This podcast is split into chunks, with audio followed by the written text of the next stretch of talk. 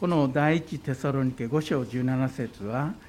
もう説明するまでもなく私たちがよく知っている御言葉です。またよく親しんでいる御言葉でまたよく口にされる聖句でもあると思います。と同時にある人が言っておりますようにこれほど実際の生活の中で無視されている聖句もまたないのではないかいうことですね。今年は難しいことではなくて実に明快で分かりやすいこの御言葉を実践する年になればとそう願っております。第一テサロニケのこの5章の16節から18節に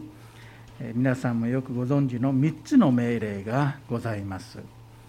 いつも喜んでいなさい。絶えず祈りなさい。すべてのことにおいて感謝しなさい。この3つですね。でこの3つの命令には条件がついています。いつも、そして絶えず、そしてすべてのことにおいてという条件です。3つの条件がつくことで喜ぶことも祈ることも感謝することも私たちの全存在あるいは全人格と深く関係しているということが分かります。私たちの全存在が喜びと祈りと感謝に貫かれてその中に自分を私たちが浸してそれが私にとってもう切っても切れないものになるそうなることが聖書が求めていることでありますでこの1年を視野に置きながら今朝はこの2番目の「絶えず祈りなさい」という勧めをご一緒に考えてみたいと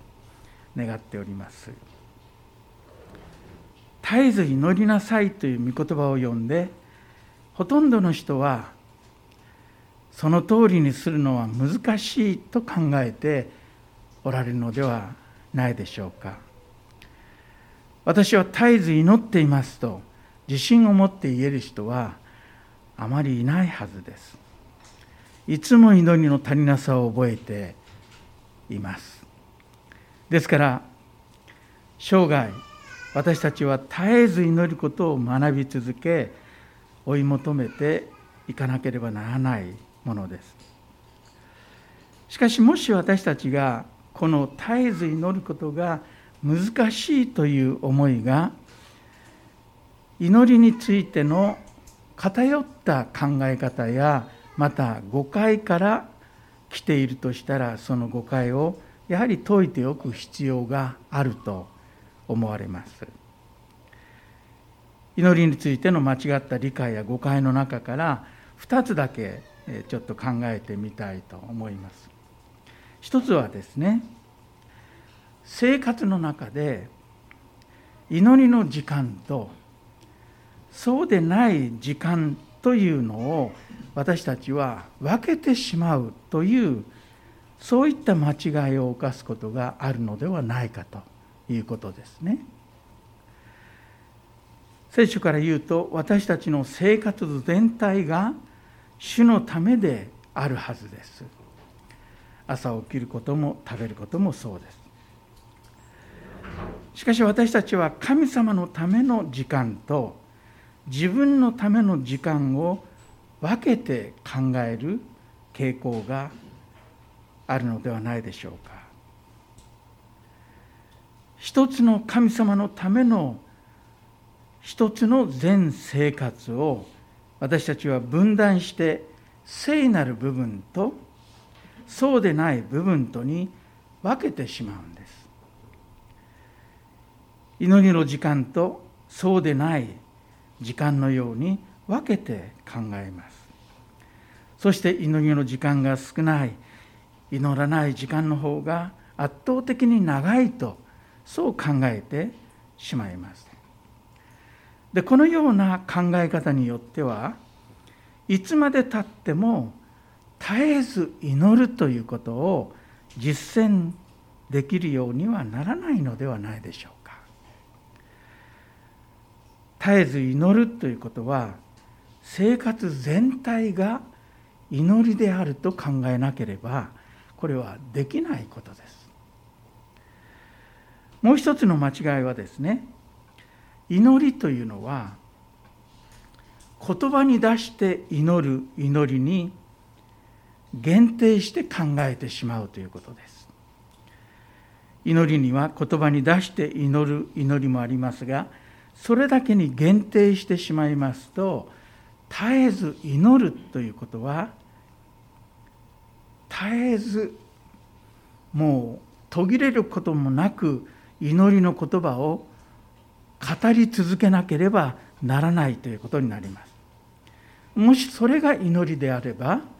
絶えず祈るということは難しい無理だということになるんじゃないでしょうか。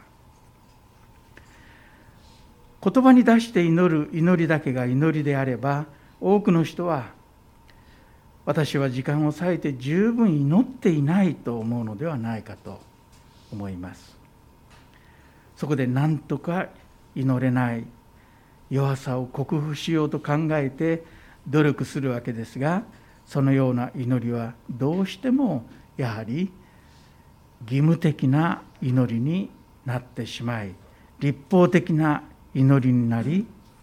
祈りのための祈りになってしまいます。そこには祈りは神様との交わりであるという視点が全く消えてしまっているんですね。やがてそういった祈りはまさに難行苦行になってしまいます。自分に打ち勝って頑張って祈らなきゃいけないと苦行になってしまうんですね。私たちの祈りはどういう生活でしょうか。祈りが言葉に出して祈る祈りだけだと考えていたらやがて祈りは大変なことになってしましまいます。例えば一日1時間言葉に出して祈ろうと決めていると時計を見ながらまだ10分しか経ってないとかあと20分あと10分祈らなければいけないと。1時間経つのを辛抱して待つそういう要素がどっかにか漂っていると思います。でこういった間違った祈りの理解はやはり正しく聖書から修正していく必要があるんですね。聖書は祈りをどう教えているかというと祈りは本当に豊かな広がりのある奥行きのあるものだとそう教えています。まず聖書が教える祈りの基本とは何かということその要素を教える聖句を一つ引くとすれば、まあ、たくさんあると思いますが詩編の62編の一編を一節を挙げることができるかもしれません。この聖句は祈りについて私の目を開いてくれた聖句でもあります。今朝の礼拝の招きの言葉で朗読した聖句ですね。詩編の62編の一節。私の魂は黙ってただ神を待ち望む。私の救いは神から来る。祈りというのは私の魂をすなわち私自身を神様に向けてそして神様を待ち望むことから始まります。自分自身を神に向け神を待ち望むということはすでに広い意味で祈りなのだとそう理解することができます。祈りは心を静めて自分自身を神に向けそして神様を意識する時すでにそこで始まっているんだ。聖書はそこも含めて祈りだというんですね。祈りっていうのは絶えず口からバラバラとこう祈りの言葉を出すだけが祈りではありません。もし言葉の祈りだけが祈りであれば祈りは言葉から言葉が口から出てきた時に始まる。祈りの言葉が口から出た時に始まることになります。しかし言葉にできない言葉にならない祈りも事実あるんですね。だから御霊がロマ書の発祥を見ますと私たちの祈りを助けてくださる。と言葉にならないうめきを持って御霊は取りなしてくださると書いてあります。祈りは私たちの心を神様に向けることから始まります。決して口にする言葉から始まるのではありません。もし私たちが私は主に覚えられ主に知られまた主に愛されているものであるということを思いそして神様を意識しているならばどこで何をしていてもすでに私たちはある意味で祈りの状態にあると言ってよろしいのですね。この心を神に向ける祈りという側面を忘れますと絶えず祈るということはこれはとても難しい困難なものになってしまいます。フィリピアン氏が「祈り」という本を書いておりますけれども彼はその本の中で正直に告白して次のように書いていますね。私は絶えず祈りなさいというこの聖句を漠然とした罪意識を持って読んでいたと。両膝にタコを作りながら夜通し祈った聖者たちを想像しながらと。徹夜でひざまずいてもう膝にタコができるほど一生懸命徹夜で祈っているそういった聖者たちと比べれば私はなんと絶えず祈ってないものだろうかというある罪意識を持って第一テサロニカ5章17節を読んでいたと。実に正直な告白だと思います。私たちも同じではないでしょうか。そして彼は続けて言うんですね。今はこの聖句を違った風に読んでいる。絶え間ない罪意識の旅としてではなく神の方に向かいなさいという呼びかけとして読んでいるのである。祈りはすでに臨在している神と一緒にいることを意味しているあ祈らなきゃひざまずかなきゃ口から言葉をとにかく出さなければというのではなくそういう意味で読んでいるのではなくこの聖句が私たちを神様の方に向かいなさいあなたの心を神様に向けていきなさい神様を待ち望んでいきなさいという呼びかけとして読むようになったというんですね。でこのように書いてヤンシーはある人の言葉を紹介しています。祈りは注意力を持ってなされる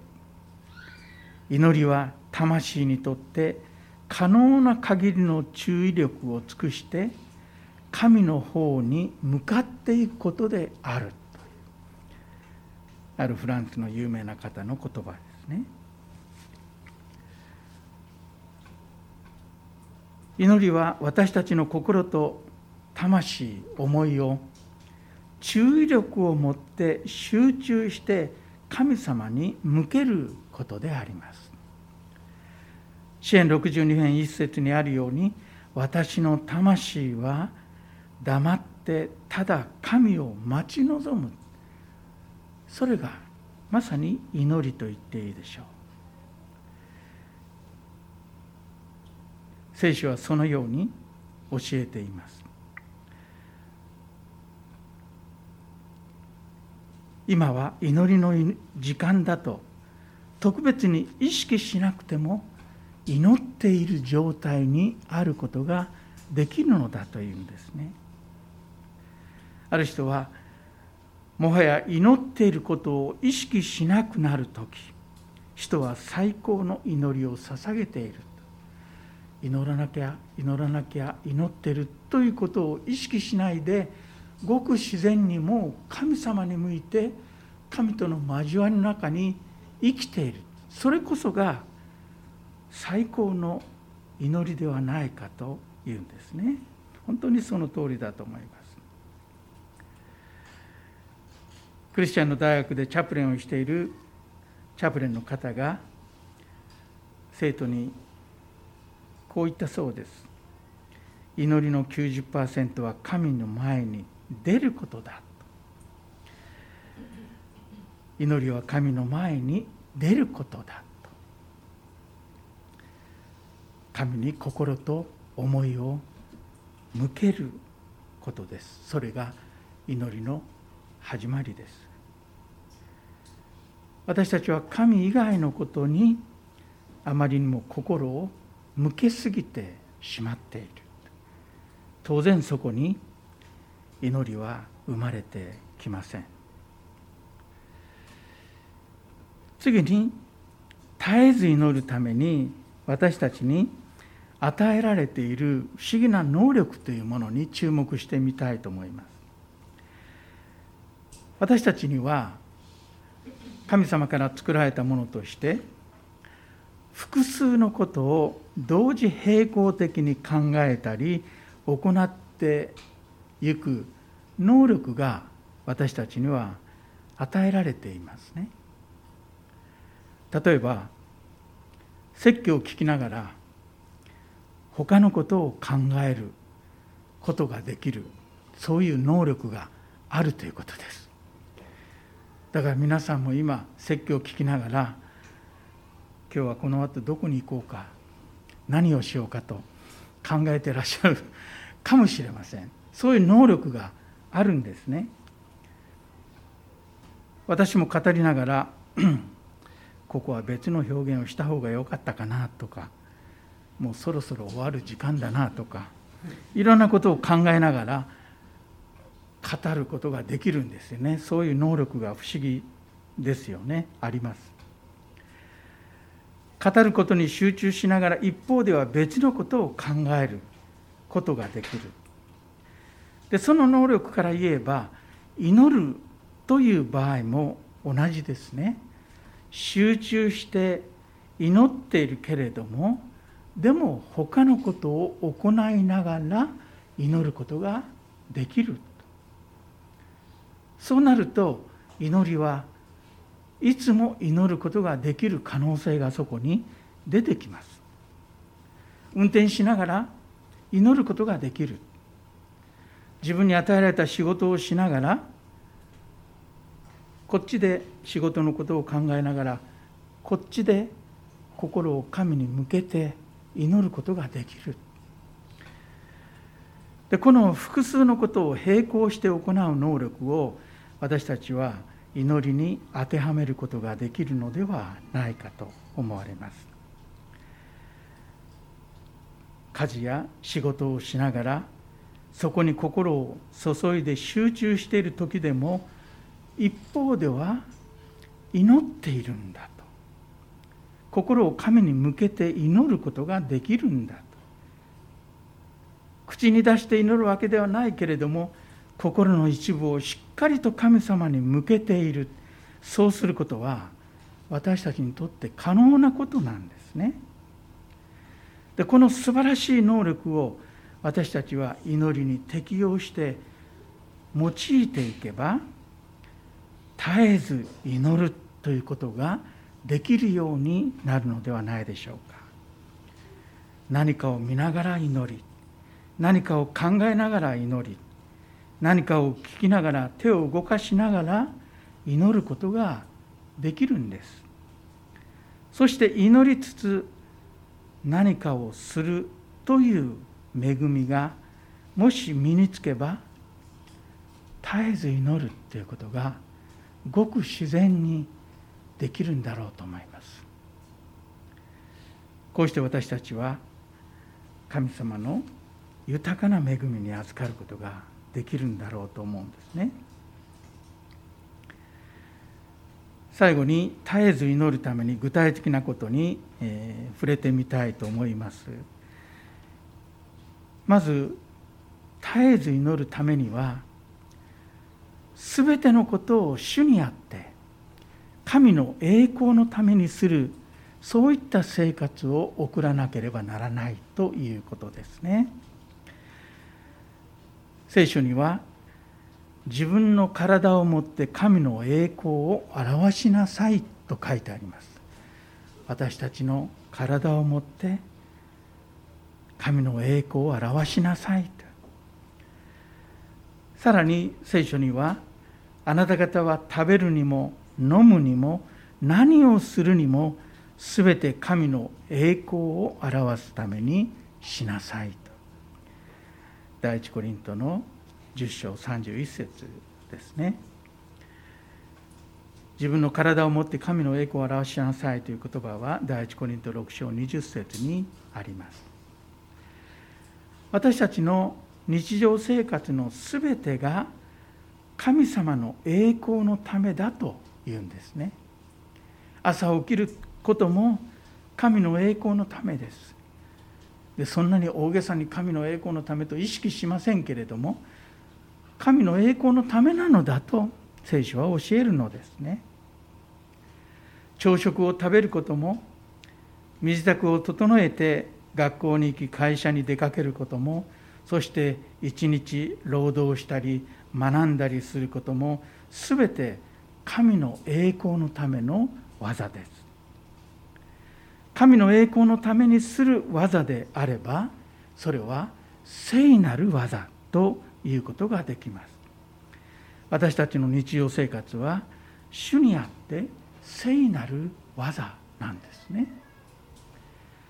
昨日は私たちは聖なるものだということを見ましたけれども一日の生活の中で私の聖なる部分はこの部分だと。あとは俗なる部分なんだと。聖と俗を二つに分けるのではなくて私の存在そのものが今イエス・キリストにあって聖なる技のための存在になっているされているそれがドブ掃除であったとしてもあるいは汚いようなものをきれいにするような汚れる仕事であったとしてもそれは聖なる技なんだと。なぜならば神様によって生かされ神様に導かれてそれを行っているからです。ですからあなた方は食べるにも飲むにも何をするにも全て神の栄光を表すためにしなさいとあるようにもし私たちが心を主に向けて祈りながらそれに当たる時それは聖なる技なんですね。農夫は畑を耕し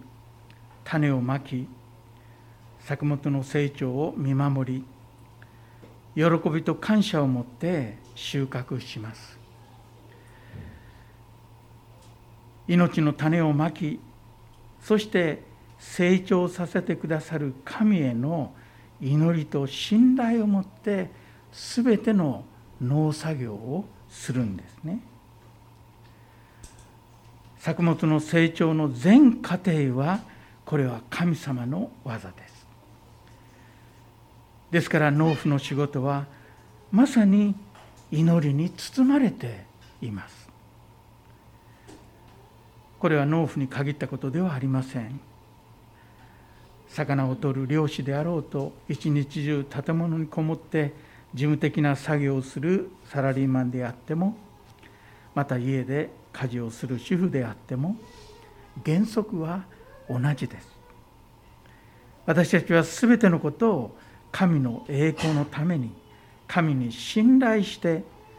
神の恵みと祝福を求めて行うのです。それが聖書が教えていること求めていることです。ですから絶えず祈るということは神の見前で生きている生活しているという自覚がなければ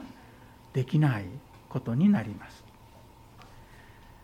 私たちは毎日神様を意識して主の御言葉を思い巡らし今主が私と共にここにいてくださるという意識を持って朝出かけそして働きそして家に戻りそして床に積む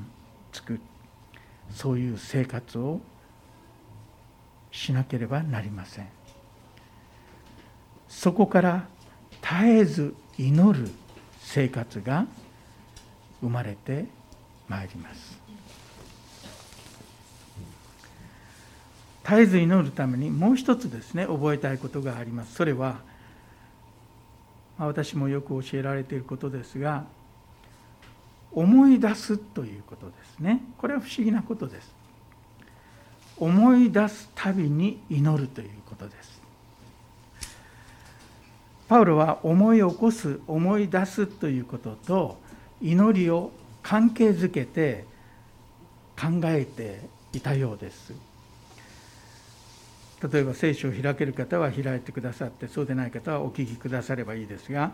第一テソロニケの一章の2節3節に次のような言葉があります。第一テソロニケの一章2節3節。私たちはあなた方のことを覚えて祈る時。あなた方すべてについていつも神に感謝しています。私たちの父である神の御前にあなた方の信仰から出た働きと愛から生まれた労苦と私たちの主イエス・キリストに対する望みに支えられた忍耐を絶えず思い起こしているからです。思い起こしているからです。もう一箇所第二テモテの一章三節第二テモテの一章三節。私は夜昼祈りの中であなたのことを絶えず思い起こし先祖がしてきたように私も清い良心を持って使える神に使えている神に感謝していますここに思い起こすとかあるいは思い出すということでもありますけれどもそういう機能のことが書いてありますね。心の機能です。思い起こすとか思い出すという機能は心のあるいは私たちの頭脳の本当に不思議な機能です。そう思います。例えばふっと心にある人のことが思い出されてくる時があります。ふっと誰かのことを思い出すんですね。思い出そうとして意識したわけではないんです。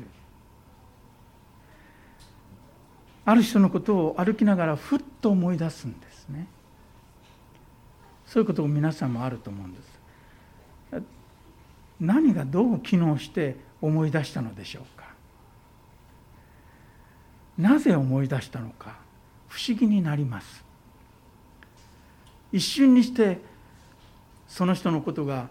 ふわっと思い出されてもう映像まで浮かんでくるわけです。不思議と思いませんか？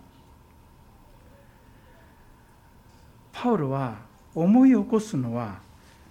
思い起こされる思い起こさせられるからであって思い起こさせられるの思い起こさせるのは目的があるんだと考えていたようですまあ時には思い出したくないことを思い出してしまうわけですよね。歩きながらもう考えたくない。ことがパッと思い出されてああ嫌なこと思い出さ思い出してしまった。忘れようと否定するでもなぜそれがそこで思い起こさせられたのか思い起こしたのかそれには嫌なことであれば否定して否定して否定して忘れようと思ってそれと戦って抵抗するのではなくて思い起こされるのには目的があると考えた方が正しいと思うんです。神様がある人のことあのことこのことを思い起こさせられるのであればそのことのために目的があるからだその目的の一つは私たちに祈らせるためではないかと考えられます。パウロはそういう思いを持っていたようですね。それで彼は思い出すたびに思い出した人のことあるいは思い出した物事そのことのためにその時祈るのです。朝から晩まで祈るんではないんです。思い出した人のことを祈るんです。これはとても素晴らしい恵みになります。神様今あの人のことを思い出しました。どうぞどうしてるでしょうか。あなたがあの方をどうぞ顧みて祝福し守ってくださいと。言葉にしなくても心の中で祈ることができます。そうすると思い起こすという自分が計算したわけではないのに突然私の中に起こったそのことが私を祈りに導いていくんですね。これは絶えず祈る祈りの一部ではないかとそう思います。思い起こすたびに祈るのです。短く一言の祈りを取りなしを主に捧げます。言葉に出してもいいし心の中で祈ってもいいのです。とにかく思い出すたびに祈ることです。それが他者のための祈りとなり鳥なしの祈りとなっていきます。それを身につけたら私たちは絶えず祈ることができるんですね。絶えず神様の前に自分を置いて神との交わりの中に生きています。しかし一方では自分の仕事をちゃんとやりながらです。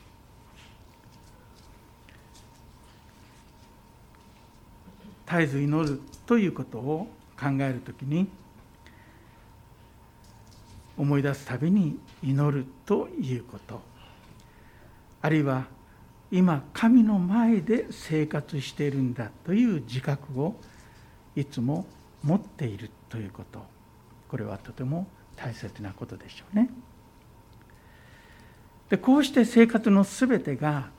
主の栄光のためであることを自覚するようになりますと一日の中のある時間を直接の神との交わりのために取り分けることが楽にできるようになります。いわゆるディボーションの時聖史の時密室の時いろんな呼び方がありますけれどもそれが楽にできるようになります。皆さんどうでしょうか？ディボーションの時間を持つ戦いを覚えてらっしゃるかもしれません。もちろんそれが習慣化してもう私はこれは私と神様のお会いする時間ともう場所も時間も毎日定めてそこで聖書を読みそして取りなし祈る時間をちゃんと持ってらっしゃるかもしれません。でも多くの場合そういった時間が雑用で流されてしまったりいろんなものが入り込んできたりそういった時間が揺さぶられるんですね。そして毎日きちっとディボーションを持つことができないという負い目を多くのクリスチャンたちが持っていることも事実です。でも生活のすべてが主の栄光のためであることを自覚するようになりますとディボーションのための時間を取り分けることが優しくなります。他の技をやめて一人になって聖書を読み祈り神と交わる時間です。ある人は一日の15分があなたを変えるとこう言いました。5分聖書を読みなさい。5分間聖書について書いてある書物を読みなさい。そして次の5分間祈りなさい。たった15分。1日の15分が1年365日続くとあなたは変わりますと。でもテレビの朝の15分ドラマはもう何が何でも見逃さない私たちですが録画してまでも見たいと思う私たちですがでも祈りの時間は15分が長い。もうそれがあっという間にどっかにか引き裂かれて消えていってしまうというつも戦いと負い目を持っているんじゃないでしょうか。ある人は1時間いやそれ以上ある人は30分15分10分人それぞれです。聖書を通して語られる主の御声に聞いて神に応答して語るそういったディボーションの祈りの時を持ちます。これは恵みですね。でこれをしないといけないと思ってしまう時にそれが立法的になって重荷になって辛いものになってくる。そしてはついにはそうできない自分を責めてしまう。負い目を持ってしまう。ですね。それが祈りの生活ではないでしょう。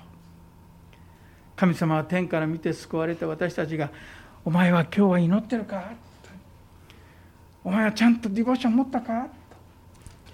そうやっていつも私たちを監視しておられるのが天のお父様ではないはずですね。私との交わりの中に生きるんだよ何をしててもありのままそのままであなたは私の愛しているものだとおっしゃってくださる主の愛の中に生きていたら15分が決して長くはない。いや短い15分を忘れてしまう。30分に気がついたらなっている。気がついたら1時間になっているという豊かな生活になってしまうんですね。ではどこから始めたらいいのか。やはり詩編62編の一節から始めるのがいいと思います。私の魂は黙ってただ神を待ち望む。神様に心を向けることです。伝道者の書に焦って口から言葉を出してはいけないという言葉があります。祈るの時に言葉を出さなければならないと思うと私たちは祈りに緊張します。クリスチャンになりたての頃なった頃集会に行って一番嫌だったのが井上兄弟祈ってくださいと。もうそれが嫌で嫌でですね。もうできるだけ牧師と顔が合わないように顔が 合わないように人の背中に隠れていた自分を思いますね。まあ、今もそうしてらっしゃる方が何かいらっしゃるかもしれませんけどもでも祈りがもし神様に言葉で語ることだけでなく神に心を向けるということであるとすればそんなに緊張する必要ないんだと思うんですね。私が新学生の時に岡山の蒜山のキャンプ場に御用に行きました時に 朝の朝食の時にノルウェーから来てる女性の宣教師が、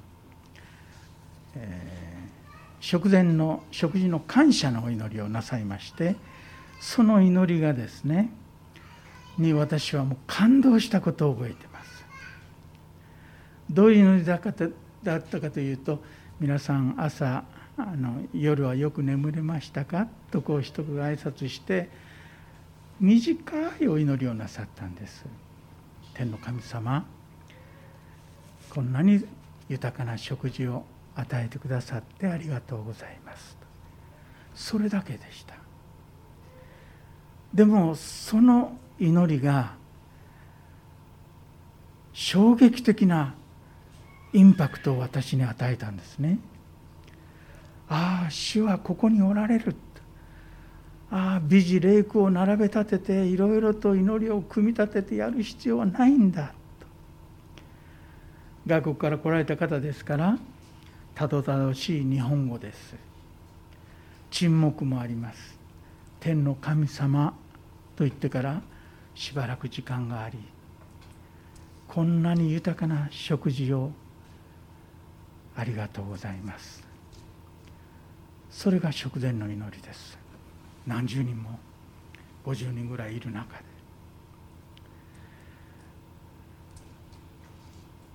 神様の前にいることが祈りですね。主の臨在の中にあり私たちが心を神様に向けているならばそれは祈りです。それを祈りに含めないと絶えず祈りなさいという御言葉を実践することはできません。まとめて終わりたいと思いますけれども聖書は私たちに絶えず祈ることを教えています。3つのことを心がけたいと思います。一つはいつも心を静めて神様に心と思いを向けて神様に心を開いていくことです。それが私たちの修正となれば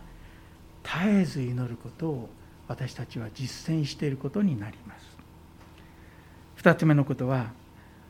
思い出すたびに祈る習慣を身につけることです。思い出すことは偶然で意味も目的もないことだと考えないで主の恵みとして受け止めて思い出すたびに思い出したあの人この人のことこのことあのことを祈るのです。短く祈るのです。3つ目のことは一日のある時間を神のために取り分ける決心をすることですね。短くてもいい。5分でもいい。聖書を読み意味を考え神様に語りかけ取りなし祈る時間を苦行としてではなくお勤めとしてではなく楽しみとして行い始めようと決心することですそして神様は天から私たちが一日どれだけ聖書を読んだかどれだけ祈ったかということを監視なさっておられるような神様ではないということをよくわきまえることですね。そうするとディボーションの時間は楽しみの時間に変わっていくのではないでしょうか。以上3つのことを心がけて2022年この年絶えず祈ることを共に学んでまいりましょう絶えず祈る恵みと祝福がこの土私たちのものとなるように祈ってまいり,、ま、参りたいと思いますしばらくその場でそれぞれの祈りを黙祷のうちにお捧げしてください。